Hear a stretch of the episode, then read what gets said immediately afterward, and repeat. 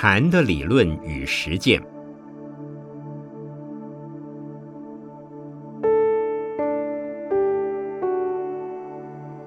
圣严法师著。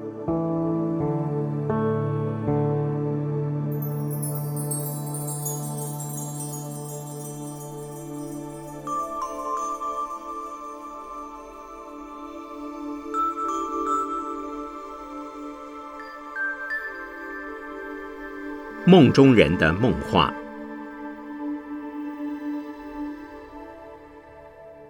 自从我于一九七六年五月间，在美国纽约的大觉寺开始教授佛教的修行方法之后，偶尔和学生们谈起克期取证的精进禅期，以及禅期的生活规范，禅期中所发生的种种身心反应。当时有一位美国居士菲利普·凯普楼所写的一部《禅门三著》，在美国也非常流行。那部书里便有关于精进禅期与修正经验的叙述和介绍。我的几位美国学生对禅期抱有相当急切的热望，但因一时间不易找到适合打禅期的道场，而迟迟未能达成愿望。直到过了一年，那是一九七七年的五月，美国佛教会的资助者，也是我个人的护持者，沈公家珍长者夫妇，愿将他们位于长岛而濒临大西洋海岸的别庄菩提精舍借给我们举办一次禅期。那次禅期，连我和协助我的日常法师在内，一共仅得九人。却是一次非常成功的禅期，内有三位青年得到了相当不错的体验，尤其是一位名叫史蒂文生的青年，悟性之高，用功之力，使我想到太虚大师环游欧美时所说的一句：“西方有圣人之才，而无圣人之学。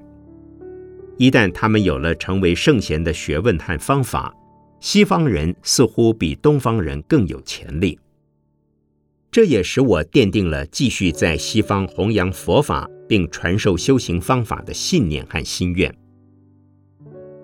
迄今，我在纽约已举办了十次以上的禅期，头上的五次借用菩提精舍，第六次借用靠近纽约州首府阿尔巴尼的大圣寺。一九七九年五月起。在纽约市皇后区，与弟子十数人租屋成立禅中心。是年底，我们有了属于自己这个团体的一栋两层楼房，命名为中华佛教文化馆附属的东出禅寺。规模虽小，但在没有钱又缺乏外户的情况下，仅凭我的信心而能至此，实在要感谢三宝的加倍之恩。从一九八零年起，我们计划每年可在纽约的道场举办四次禅期。在菩提精舍举办了第一次禅期之后，沈公家珍长者听完参加者所做心得报告的录音带，便鼓励我找人把它整理出来，印成小册发送结缘。因此，创办了打字影印的英文季刊《禅》杂志。最初仅供发表禅期的心得报告及刊登我们的一些活动消息。到一九七九年十一月，增加了一份每月一期的禅通讯，刊出消息以及一篇我的讲稿或访问谈话。而禅杂志的性质，除了选刊禅期心得报告之外，更增加篇幅，着重于刊出汉文佛典的音译。以及我对禅宗重要文献的英文讲录，这两种定期印刷品虽然仍系草创形态，但它不仅鼓舞了我的美国弟子们推动红化工作的热心，也真的受到了不少读者的欢迎。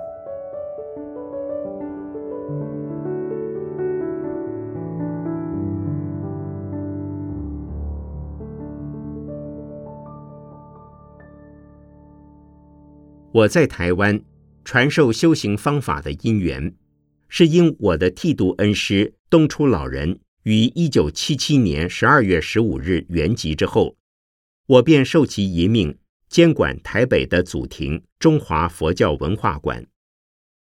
一九七八年三月，又受美国佛教会董事会之恳请，要我监管该会设在台湾的义经院，并与中华佛教文化馆合作经营，将易经院。从新竹市的福严精舍迁至北投。当时的议员包括一位美国小姐，共四人，都是在英文、国文、佛学上有很高造诣的青年人才。只是以易经人员的标准来说，最好也能具有相当程度的修正经验，那就更理想了。否则，仅从文字的表面理解佛经，总不免有所不足。四月底回到美国，与沈公长者谈及，他也有此同感，故希望我能在下次回台湾时，为易经院的同仁在修持方面做些辅导。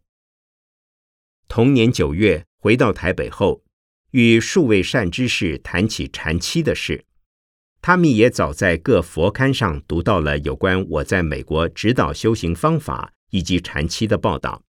所以劝请我尽快举办。十月初，在中国佛教会由悟明长老邀请的演讲会上，讲完禅在美国之后，即宣布自十一月四日至十八日，于北投的本馆举办两次禅期。报名的人并不多，又与汇聚杂志的周宣德长者联络。给了我一份大专学生弥勒佛学研究奖学金的得奖者名单。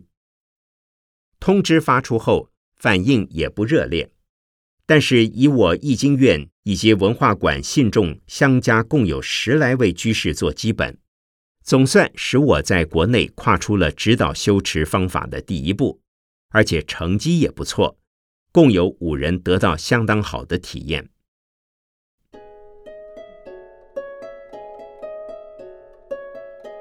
自此，我在台湾主持禅期的风格，即被一些参加过的人传播开来。因我兼顾台湾与美国两地的研究所及道场，每隔三个月必须出国一趟，再过三个月一定回到国内来。可是当我还在国外时，已接受国内热心者的要求，安排好了回国之后打禅期的日期。同样的，当我尚未出国前，美国的弟子们已为我安排好了返美之后打禅期的日期。看起来，我似乎就是为了打禅期而奔驰于台北与纽约之间，因此被人送了一个禅师的称号。其实，我是以弘扬佛陀教义为宗旨的比丘。以晚唐以下传统禅宗的立场而言，我应该是一位法师。若以天台宗的初祖慧思、二祖智以，乃至华严宗的五祖宗密、明末的云栖朱洪等，均被称为禅师而言，我只能被视为禅师，当是一大殊荣了。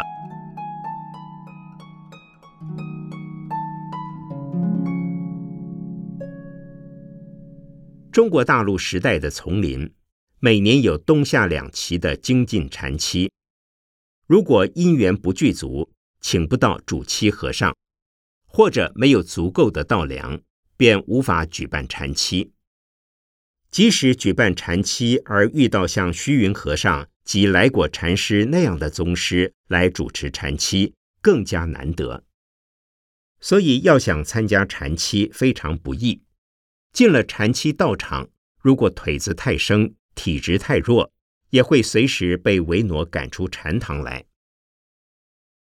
不过，凡具规模的禅堂，均有僧职、维挪、乐众以及堂主、板手等执事，分担了执行规矩、殿堂唱诵、法器敲打、监督查看及纠正姿势、排遣身心障碍的工作。主七大和尚除了领众犯修。只做落堂开示及勘验功夫的事。即使在今日的日本，新式的所谓接心或摄心精进大修行，至少也有三人至五人。除了老师之外，尚有西堂及维挪、侍者等。西堂及主要的助手，至少已是亲近追随老师十或二十年以上的禅者。他讲解规矩，执行规矩，指导坐禅的方法，督促禅众的修行，声若洪钟，非常威严。另有维诺等负责领导唱诵及其他事务。高明的主七老师年纪已在四十或五十岁以上，必须当过西堂，并且确有相当的修正经验者。他在禅期之中，除了招募客诵及斋堂领导大众之外，便是在晚上向大众提倡禅门的公案语录一个小时左右，其余每天大部分的时间是在他的独参室接见禅众。解答有关修行方法及身心反应方面的疑难。事实上，禅众向老师报告修正的体验，而取得老师的印证，才是独参的本意。这样的职务，若非筋骨健朗、体力充沛的禅者，对于中年以上的人也会感到吃力。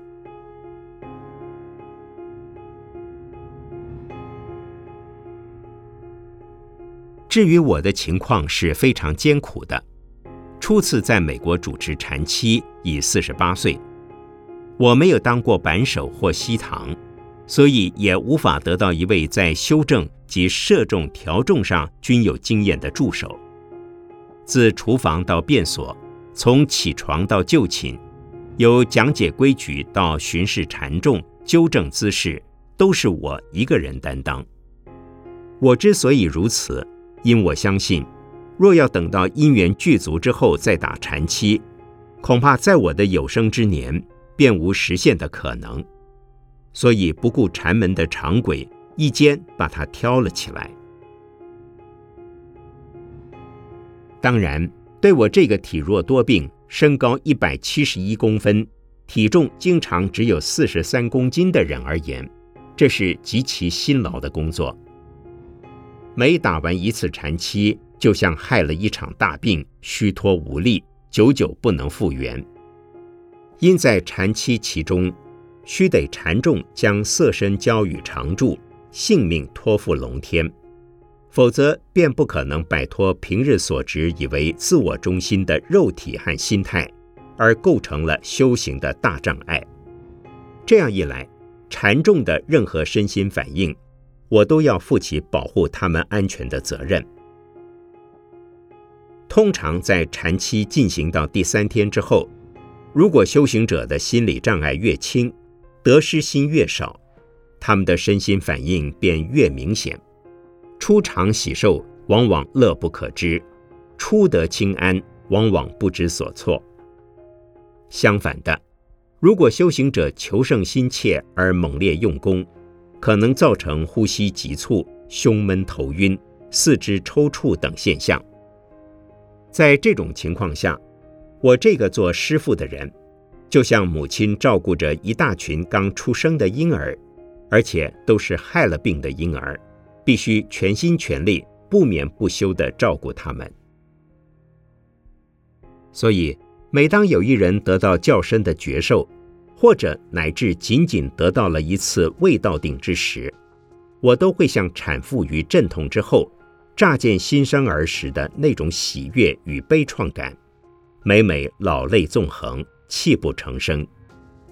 而当一次禅期在法喜和平安中结束之际，我又像在十方三宝及护法龙天的呵护下，通过了一次与生死搏斗的考验，悲喜不能自抑。若以我的体力来说，宁愿选择专制于讲经说法与著书立说的路，不要再做指导禅期的师傅。可是我却一次又一次地办了下来。每当我用尽心力协助禅众，而禅众竟又无法得力之时，便自感惭愧，觉得自己的福德智慧不足以度化众生，滥竽充数，自误误人。所以一直期望能摒除一切，再度入山准备自度的资粮。无奈近十几年来，被因缘东牵西扯，身不由己，心不由己。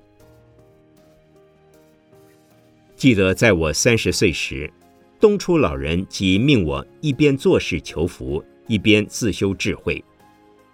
如今年逾五十，还想逃避，何以报答佛恩、师恩、亲恩以及众生之恩？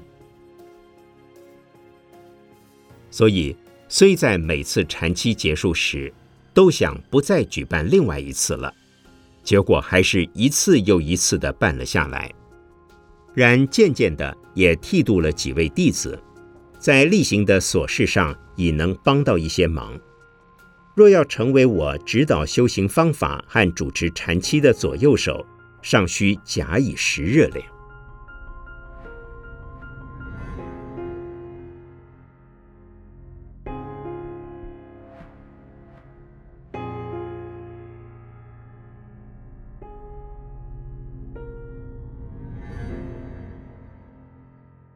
中国的禅宗是不落阶次的顿悟法门。若涉及禅观或禅教的方法，例如数习观、不净观、因缘观、枯尸白骨观等，便可能被视为见悟法门了。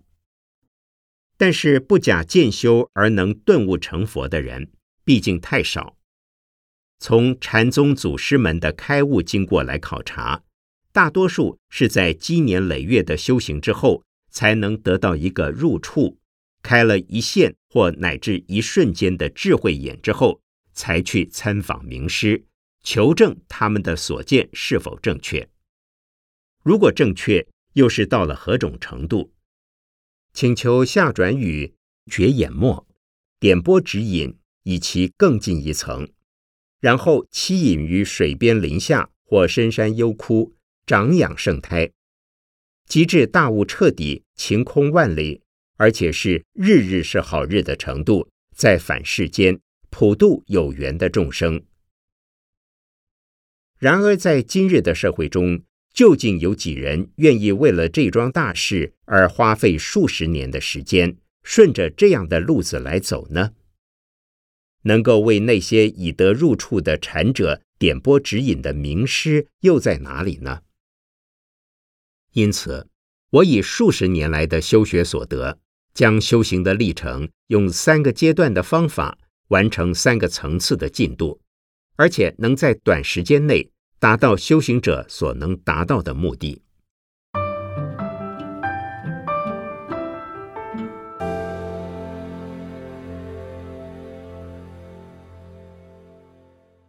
第一，集中注意力的阶段。分为两层：一、为求身体健康和心理平稳者，教他们做若干柔软的健身运动，然后将全身肌肉和神经彻底放松，不限一定的姿势，可坐、可立、可行、可卧。如用坐姿，则可任意采取双盘、单盘、散盘，甚至可用跪坐、跨合坐。以及在椅子上两足下垂的正襟危坐，教他们一个集中注意力的方法，通常是用数息，有时也用别的方法，使他们把散在外面的心收到一点上，也把杂乱的念头集中在方法的一点上。此能使人减少肉体及精神上的压迫感。也能使得循环系统及神经系统得到舒缓而畅通的余地，所以对慢性的身心疾病有显著的治疗功能。但是我常强调，禅期不是为了医病，而在锻炼身心。静坐可有治病的功能，却不能仅靠打禅期。事实上，身心有病的人根本不宜参加精进禅期。二，为求锻炼身心者，打坐能练身，是由于练心的缘故。练心又必须从克服身体上的痛、麻、酸的三重障碍，所以，除了有定时的放腿和各种的运动方法之外，严格要求坐姿的正确度，尤其要求以最大的坚韧力来接受腿部及背部等的痛、麻、酸。基本的方法，也就是用数息来集中心念，通常数出息，必要时可数入息。心太散时，可用倒数。或格数、倒数等，数息可以入定，可以忘却身心。如果痛得无法数息时，则将心念集中在痛的感受上，将痛观想成为局部化，在观想成为客观化。结果痛至极点，不是转痛为凉，便是由于心念专注而失去了痛的感受。此时所感觉的便是舒畅、轻松、安乐，充满了喜悦，忘记了时间，一坐数小时，只似转眼间事。故在禅期期间，多用此法锻炼年轻的禅众，即使无法以接受腿痛来得到清安等的觉受，也能将意志薄弱者练成坚强，性情浮躁者练成稳重。缺乏自制力和自信心者，练成有自制力和自信心。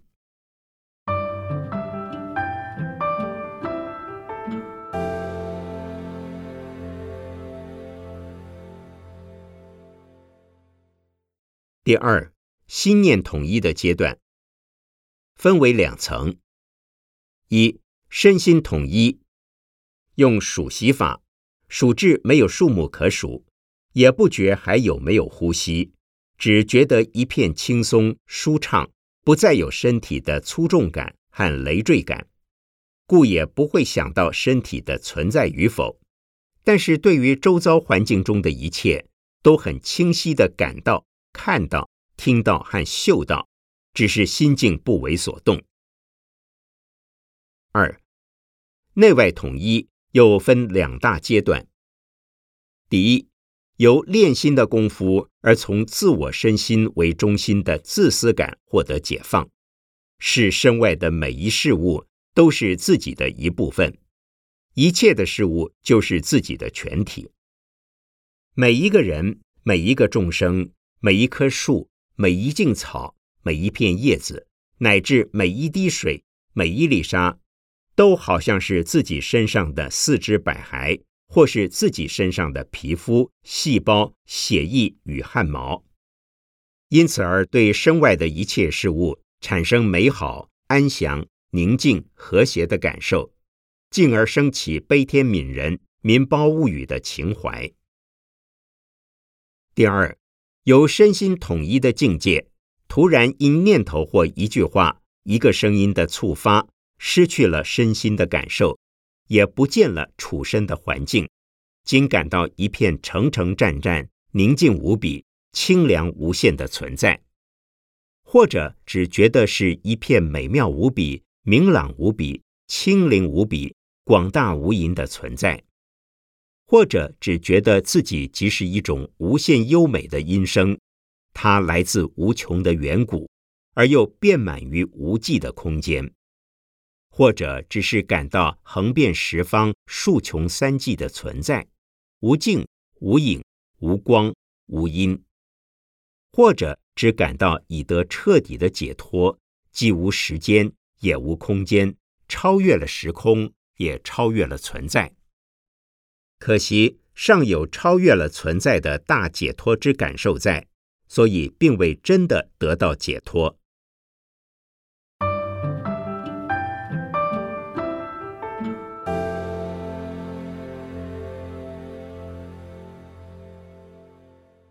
第三，虚空粉碎的阶段。一般的哲学家、宗教家、艺术家等，大致只能达到心念统一的第一个层次，最多不会超越内外统一的第一层次。世间各大宗教哲学之中的印度教的某些大师及中国的老子，已到了内外统一的第二层次的某一程度或最高程度。但仍不是就近解脱。禅的方法便能超越世间定的极限。当禅众修行某一种观法，确定已将心念集中到了身心统一的程度时，便可教授参公案找话头的方法了。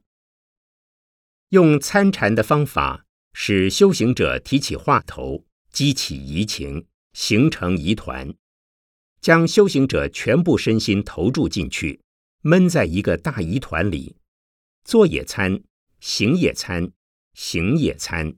睡也参，饮食也参，如厕也参，丝丝入扣，绵绵密密，水泼不进，风吹不入，称为功夫成片。一旦黑漆桶兜底脱落，疑团不见了，山河大地落尘了，无限的虚空也粉碎了，没有生也没有灭。此时发现以前的烦恼执着不过是梦境。乃至苦苦的修行也是多余的执着，因为本地风光从来没有发生过任何事情。可是此种境界的维持，要看个人的善根与功力的深浅而有所不同。一悟便大悟彻底，不再退失的人，实如凤毛麟角，极难遇到。经过数十年修行而开悟的人。功力自然较深，一次大悟之后，自可维持很长一段日子。如果继续精进，当可保持到死为止，仍能心不颠倒，意不贪恋，洒脱自在。如果仅在一次的禅期之初才开始用功，纵然于禅期其中开了心眼，恐怕只能维持数分钟，最多数小时之后。便会渐渐退失，而回到原来的心境。不过，开过一次心眼的人，哪怕只是电光石火那么短暂的一瞬间，已比从未开眼的人好得太多了。我又曾用四句话说明禅境的高低：一、诚诚战战；二、光阴无限；三。一片悟境。四虚空粉碎。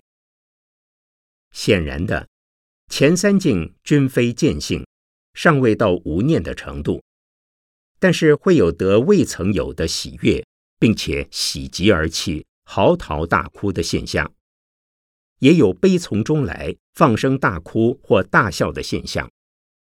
笑过、哭过之后，身心便会感到落实清爽。如释重负，性情可能因此改变，虽非见性，却是好现象。第四境时始为见性，无分别念，只有智慧的自然反应。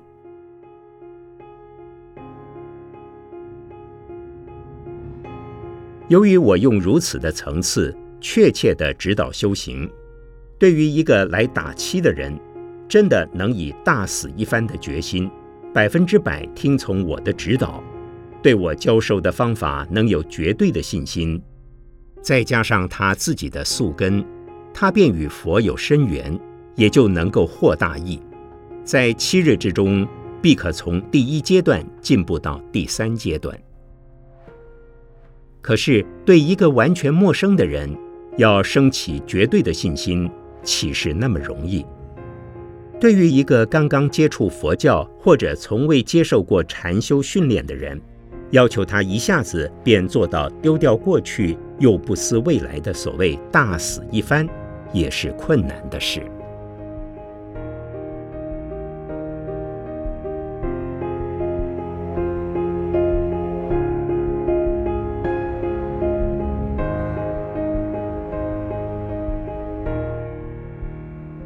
因此。四年以来到目前为止，在我主持的禅期之中，包括纽约十一次、台湾十六次，受我说了“恭喜”二字的人，仅得二十八位，不到总人数的十五分之一。而且他们之中的大多数只是得到较好的觉受，所以我也从不对任何人用见性或开悟的字眼。前面说过，即使见了性的人。未必保证不退失，如果仅得较好的绝受者，退失更快。其中已有四人打完禅期，或者过了一段日子以后便走了，学密或者念佛去了。虽然密宗的大手印法即类似于曹洞宗的默照功夫，而念佛亦本为禅定的方法之一。我也鼓励学者与禅定的方法上得力之后，再修念佛法门，当更有把握往生净土。但是对于这些一门尚未得到实力，又去寻求新的门路的人，实在太可怜了。从前，中国大陆时代的禅宗丛林里举办禅期，对象是已经有了禅修基础的出家禅和子。在家居士殊少有机会参加，那是除了禅期之外，尚有平日的功夫。平日有心向道，已在参禅习定的人，进入禅期，放下万缘，一心参话头，尚且不易见到几人能将黑漆桶兜底戳穿。黄檗禅师曾说：“不是一番寒彻骨，争得梅花扑鼻香。”禅门常谓，不经三冬四夏吃毒辣前锤，哪能见到未出娘胎前的本来面目？见了本来面目之后，仍得发长远心，亲近名师，深入经藏，磨砺齿爪，补众生熟，降邪外魔，广学法门，结大教网，捞人天鱼，至解脱池。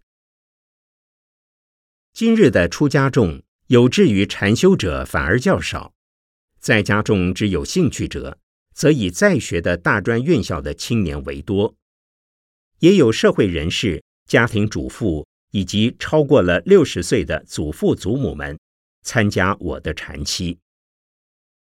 从他们所写的禅期心得之中，可以见到禅期对于他们是非常有用的。所可惜者。能发长远心追随我继续学习的人不多，有少数人来我这里参加禅期的目的并不纯净，他们只想看看我在教些什么，如何排定日程表，如何用棒，如何用鹤，看了回去略予变更，掺杂一些在别处学到的东西，也做起老师禅师来了。我时常说，在短短的几个月内，任何人都可学到我教的全部方法，但却无从学到我的心法。如果不具佛法的正见，不下苦功修习，心眼不会打开。自己的心眼未开，或者开了一下又关了起来，怎能为他人觉眼墨？自己的心眼未开，怎能不杂私欲？既无正见而传心法，必定是魔法而非正法。当然，教授静坐方法，即是上文所明，集中注意力的第一类型是可以的。至于想教第二类型，便得考虑你是否已有能力解决修行时可能发生的若干身心的反应了，例如胸闷、头晕、腹痛、气塞。身体抖动等，你若没有把握为他们消除这些问题的话，最好不要害人。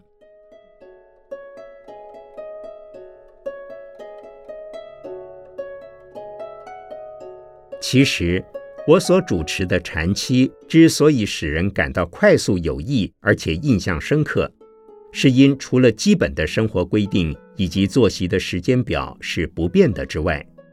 开示的主题、调心的方法、坐香的长短、棒喝的有无、小餐的次数、勘验功夫时所用的机锋及态度的刚柔等，都会因不同的人、不同的程度和所参加的各次禅期而有不同。迄今为止，我还没有打过一次相同的禅期。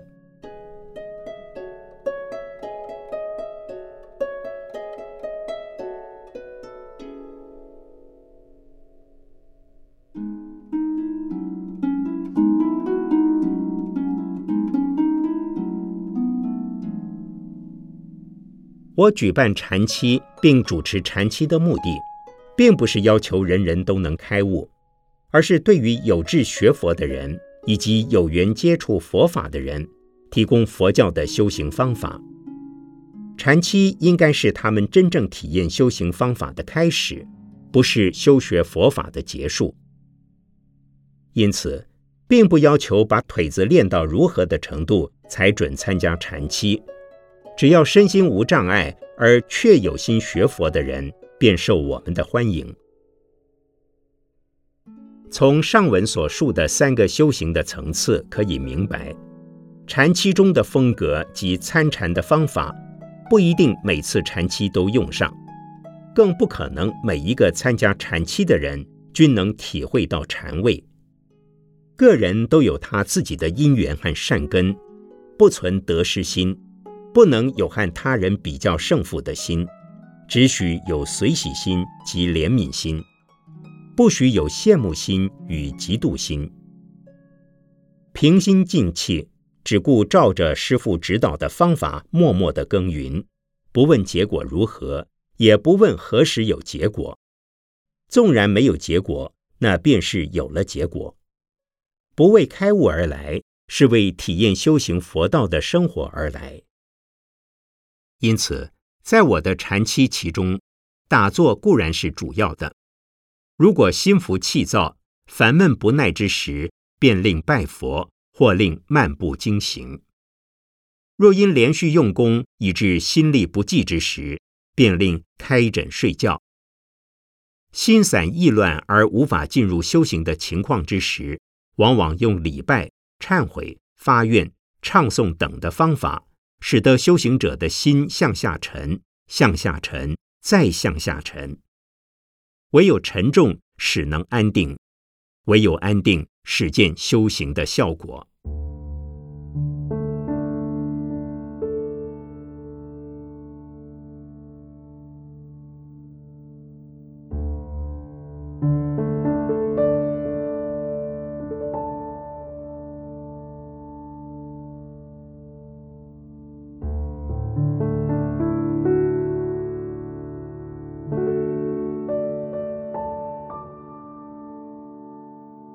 正在梦中时，很少警悟到那是梦境；醒着的人见到睡中的人说话，知是梦话。殊不知，我们醒时所说的话，在天人看来也是梦话。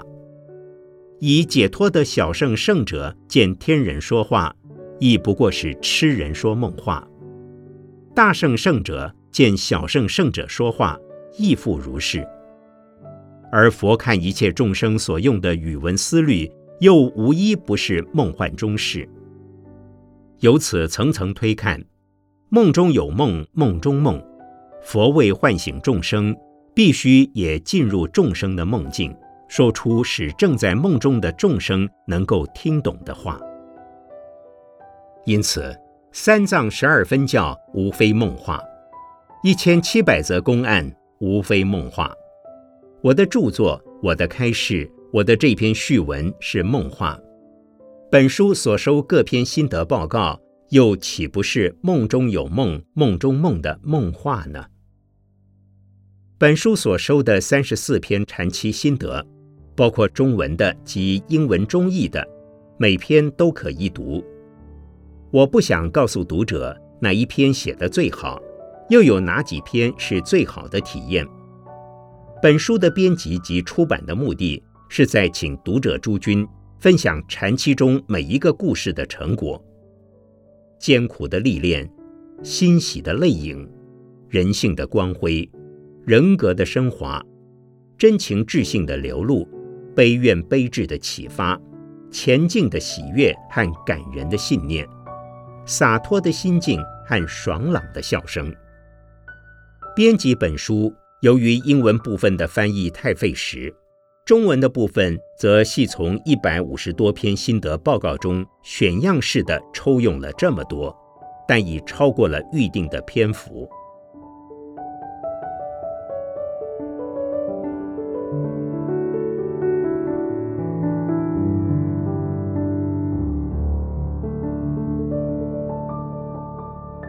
最后，我有两点声明：第一，在此之前，虽已出版了《禅》《禅的体验》《禅的开示》《禅门修正指要》等诸书，乃是指导修行而用了禅观及禅门的若干方法。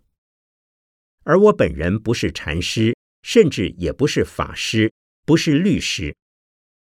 我的硕士论文写的是天台宗初祖慧思大师的大圣止观法门之研究，博士论文是被视为天台宗学者的偶益大师之研究。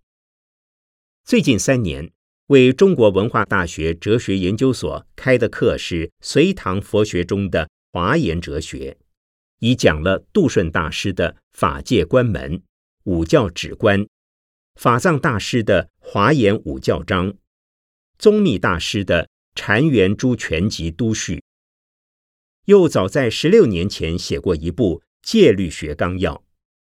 看来我是佛教的通家，或者是杂家。其实戒定慧的三无漏学是佛法的总纲，戒律为基础，禅定为方法，慧解为引导，如顶三足，缺一不可。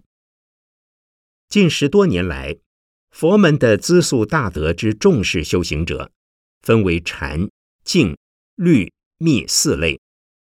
凡是曾在他处有过修行体验的人，来我这里打禅期，便比较容易将心内摄。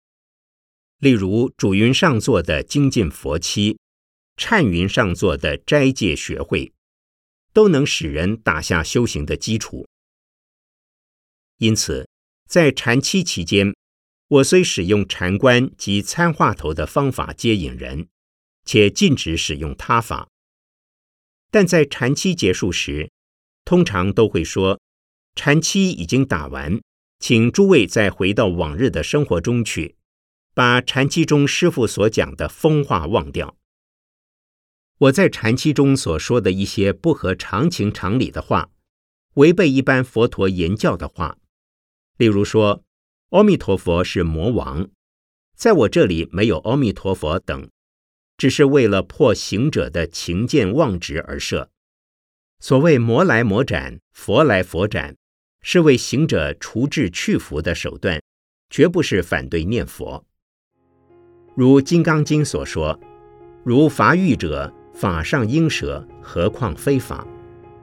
一切法门皆如渡船。”到了彼岸时，必须舍船，使能登陆。若在此岸时，固然需船；仍在海中时，犹需要船。因此，非必要时，我不说疯话。打完禅期，仍请未开眼的行者把我的疯话忘掉；开眼之后，又把眼睛闭上的行者，也要将我的疯话忘掉。如果自厌烦恼未除，人法未空，即说明你是在闭眼盲目的状态，即表示你还需要法门的渡船。对于没有名师指导或者不能常随名师的行者而言，念佛法门却是最安全稳当的一艘大船。第二，我虽祈愿能有更多的人发身心做大修行。然后成为有力指导他人修行的人，但我却无意借着本书的出版招来更多挤进禅期的人。实际上不用广告宣传，目前每次禅期的录取率已是报名人数的三与一之比。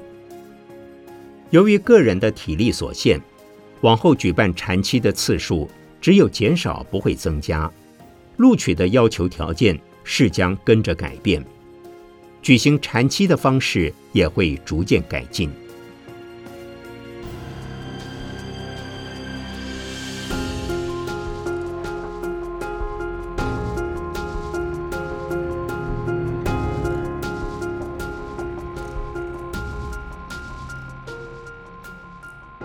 一九八一年三月二十五日，续于北投农禅寺，收录于《禅门一语》。